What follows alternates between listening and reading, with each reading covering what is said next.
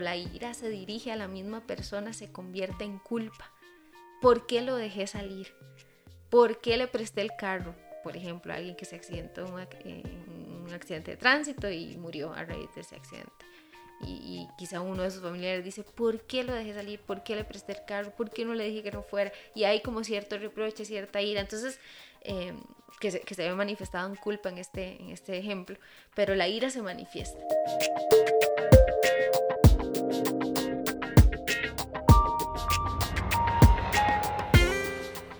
Bienvenidos a todos a un episodio más de Audiblemente, en esta ocasión con la segunda parte acerca del tema del duelo. En el episodio anterior hablé un poco acerca del significado de la palabra duelo, también de cómo podemos describirla desde, describirla desde la psicología como una experiencia psíquica eh, que, que se experimenta en diferentes áreas, ¿verdad? En diferentes dimensiones, hablé un poco acerca de eso y también hacia el final del episodio hablé muy brevemente acerca de tres ideas erróneas que escuchamos muchas veces que son muy populares, que quizá podríamos llamarle mitos acerca del duelo.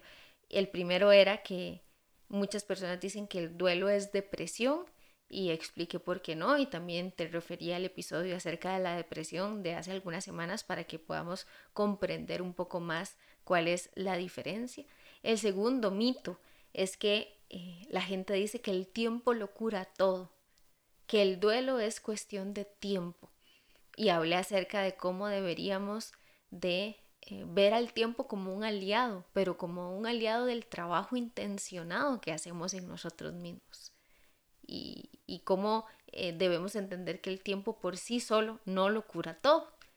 Y el tercer mito, la tercera idea fue hablar un poco acerca de cómo muchas personas piensan que superar un duelo significa olvidar a esa persona que ya no está, en el caso de cuando estamos hablando de duelo por muerte de una persona o por separación de una persona. Em, y esto tampoco es así, ¿verdad? Entonces es muy importante tener esto en cuenta. Aprovechando este tema que estoy mencionando, otro de los puntos importantes que mencioné en el episodio es entender que el duelo no se presenta solamente cuando hay muertes, sino cuando hay pérdidas en general. Y pueden ser pérdidas tangibles, objetivas, eh, una persona que muere, una persona que ya no está, eh, o también pueden ser pérdidas simbólicas. Y esto es importante tenerlo eh, en nuestro panorama. Bueno, vamos a hablar un poco acerca de las etapas del duelo o cuál es el proceso del duelo. Sin embargo, es importante para mí mencionar que a pesar de que estas etapas del duelo son válidas para entender ciertas cosas del proceso y, y entender eh, un poco cuál es ese camino que se recorre. Es importante para mí mencionar, y es una manera en que lo visualizo, que el proceso de duelo es totalmente personal, es totalmente subjetivo y que no podemos encasillarlo a etapas. Que si bien es cierto, las etapas nos sirven para entender algunos, algunas cosas, eh, no podemos encasillar un proceso de experiencia de dolor frente a una pérdida en algo muy cuadrado, sino entender que es algo muy subjetivo. Y el duelo en, en cada persona se va a ver diferente. El duelo va a depender no solo de la historia de la persona que está experimentando ese duelo, sino que también va a depender de la historia que esa persona que experimenta el duelo tenía con aquello que perdió, sea un lugar, sea un, un objeto, sea eh, una persona, cuál es la historia que tenía con aquello que perdió. Y si me estás escuchando y, consideras que estás atravesando por un proceso de duelo o has tenido una pérdida reciente o, una pérdida de hace muchos años y que consideras que todavía no está eh, resignificada o elaborada, te voy a hablar de esto. Eh, creo que tienes que preguntarte, bueno, ¿cuál era mi historia con esa persona? ¿O cuál era mi historia con ese objeto? ¿O cuál era mi historia con ese lugar? Porque eso puede darte mucha luz de cómo es que estás viviendo este proceso. Entonces es importante entender eso, que, que no podemos encasillar algo tan complejo a cinco etapas. Estas cinco etapas nos sirven como una guía, pero debemos entender que el proceso de duelo no es estático, sino que es variable y que, y que hay algo de esto que queda allí elaborándose por toda la vida. Eh, el tema es cómo se elabora y ahorita voy a llegar a eso. Pero bueno, Entrando un poco al tema de las etapas, La primera etapa es la negación. Y es importante entender que la negación, más allá de una etapa de un duelo, es por sí sola un, mecanismo de defensa. Y es un mecanismo de defensa que nos sirve para amortiguar el dolor que nos genera una, noticia. Y es algo que es, es, interesante porque sin darnos cuenta lo, lo utilizamos en el día a día. Por ejemplo, alguien llega y te da una noticia que no te esperabas, una noticia sorprender, sorprendente en algún punto, y de repente tu reacción es decir, no puede ser. ¿Ves? Estás utilizando la negación, lo estás negando de entrada. O sea, hay como, hay como cierta utilización de esto para amortiguar lo que esa noticia me puede generar. Entonces, veámoslo así como un mecanismo de defensa. Pero aquí ese mecanismo de defensa se instaura como una etapa de este duelo y tiene que ver con con, con si hay una eh, aceptación o no de, del hecho, eh, si se está amortiguando. Eh, bueno, hay diferentes maneras en las que se puede presentar, pero puede ser una de las primeras etapas que se presenta en el duelo. Otra de las etapas es la etapa de la ira. Y esta etapa básicamente tiene que ver cuando a, empiezan a aflorar todos estos sentimientos a raíz de la pérdida. Entonces eh, se presenta la ira como uno de los principales sentimientos y, bueno, se puede manifestar desde otros, desde otras eh, vistas, ya lo voy a mencionar, pero aparece aquí y uno lo ve muchísimo cuando, por ejemplo, ahí estamos hablando de duelos, duelos por muerte y muchas veces la persona reprocha, ¿verdad? Pero ¿por qué pasó esto? Y estoy enojado con esta pérdida. Muchas veces la ira se desplaza y ya no, no se dirige hacia la afuera, sino que se dirige hacia la propia persona que está experimentando el duelo. Cuando la ira se dirige a la misma persona, se convierte en culpa. ¿Por qué lo dejé salir? ¿Por qué le presté el carro? Por ejemplo, alguien que se accidentó en un accidente de tránsito y murió a raíz de ese accidente y, quizá uno de sus familiares dice, ¿por qué lo dejé salir? ¿Por qué le presté el carro? ¿Por qué no le dije que no fuera? Y hay como cierto reproche, cierta ira. Entonces, em, que, se, que se ve manifestado en culpa en este, en este ejemplo, pero la ira se manifiesta, ¿verdad? Pero vamos a hablar como toda esta ebullición de sentimientos a partir de lo que ocurrió. Luego viene la fase de negociación y es una, eh, una fase donde la persona intenta empezar a encontrar eh, pues cierta explicación de lo que ocurrió y, intenta como llegar a una especie de acuerdo con las personas, con Dios, consigo mismo, con la persona que ya no está. Una especie de negociación, una especie de acuerdo para intentar superar lo traumático que puede resultar esa vivencia y es donde la, la persona de una u otra manera empieza a quizá preguntarse, bueno, ¿qué implica aceptar esta pérdida? Eh, ¿Cómo se siente esta ausencia en el día a día? Etcétera, etcétera. Entonces está esta tercera etapa de negociación. Después tenemos la etapa de, de, la depresión, le llaman muchos, muchos autores, pero básicamente no es depresión en el sentido patológico de la palabra, no es depresión como trastorno trastorno eh, instaurado, sino como esta, eh, esta etapa donde hay una, la persona se siente invadida por la tristeza. ¿verdad? Ya pasó la ira, ya pasó el enojo, ya pasó la negociación y ahora es como si toda esta tristeza, como si toda esta eh, desesperanza se viniera encima a partir de la pérdida. Es, es algo temporal, es importante tener en cuenta esto. No es un estado patológico de depresión como el que comenté quizá en episodios anteriores, sino que es algo temporal y lo que permite es que la persona empiece a darle lugar a todos esos sentimientos para que pueda tramitarlos, para que pueda resignificar esta experiencia y para que pueda integrarla a la trama de su vida eh, de una u otra manera.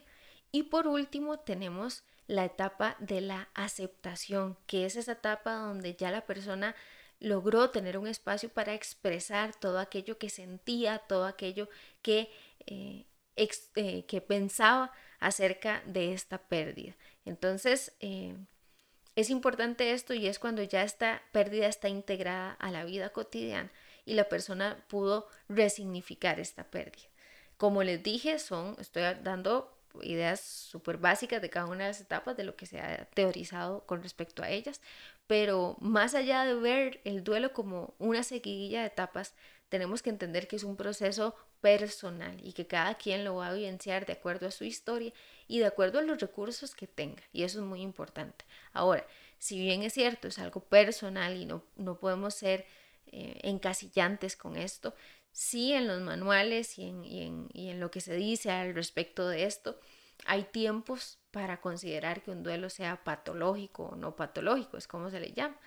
Eh, el tiempo estimado por la mayoría de especialistas es eh, de uno a dos años para poder eh, elaborar un duelo. Sin embargo, no es restrictivo, no es que si llevas dos años y medio ya está terrible la situación o, si en, menos de un año consideras que has podido elaborar cosas, está mal, no, ninguna de las dos, sino que va a depender mucho de cada persona. Por eso les digo, no debe ser restrictivo. Ahora, sí es importante entender algo, más allá del pasaje por cada una de las etapas y de lo que se vivencia en cada una y del tiempo que se dice que, se, que debe durar. Lo que debemos entender es que cuando hay una pérdida, debemos de resignificar esa pérdida. Cuando hablo de resignificar es eh, qué nuevo significado le vamos a colocar a esta experiencia que estamos atravesando.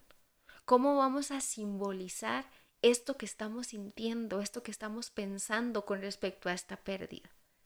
¿Para qué? Para poder integrarlo, para poder integrar esta pérdida al curso de mi vida para entender que la vida en, en, en, algún sentido se trata de eso. Siempre estamos eh, enfrentándonos a pérdidas constantes, algunas más significativas que otras. Pero incluso el hecho de, crecer, de ir de una etapa a otra, implica dejar cosas, implica perder cosas. Por eso hablo de que más que una estructura que va de una etapa a otra, es, es una vivencia totalmente subjetiva. Y ahí es donde la persona debe preguntarse cómo tramito lo que siento en este momento. Hay personas que ni siquiera le pueden dar lugar a sus emociones. Y te las topas 10, 15 años después de una pérdida y, no pueden ni siquiera apalabrar eso. Entonces, más allá de una estructura de etapas, yo apuntaría a una vivencia y cómo, con qué recursos, con qué espacios se está tramitando eso. ¿Qué tanto lugar le estás dando a lo que sientes? ¿Qué tantos espacios estás buscando para trabajarlo, para hacerte pregunta? Porque eh, incluso tienes que reestructurar algunas cosas. ¿Cómo se va a ver mi vida con esto que ya no está? o con esta persona que ya no está, con esta relación que ya no está. ¿Cómo se ve mi vida ahora? ¿Cómo la reconstruyo? ¿Cómo la resignifico?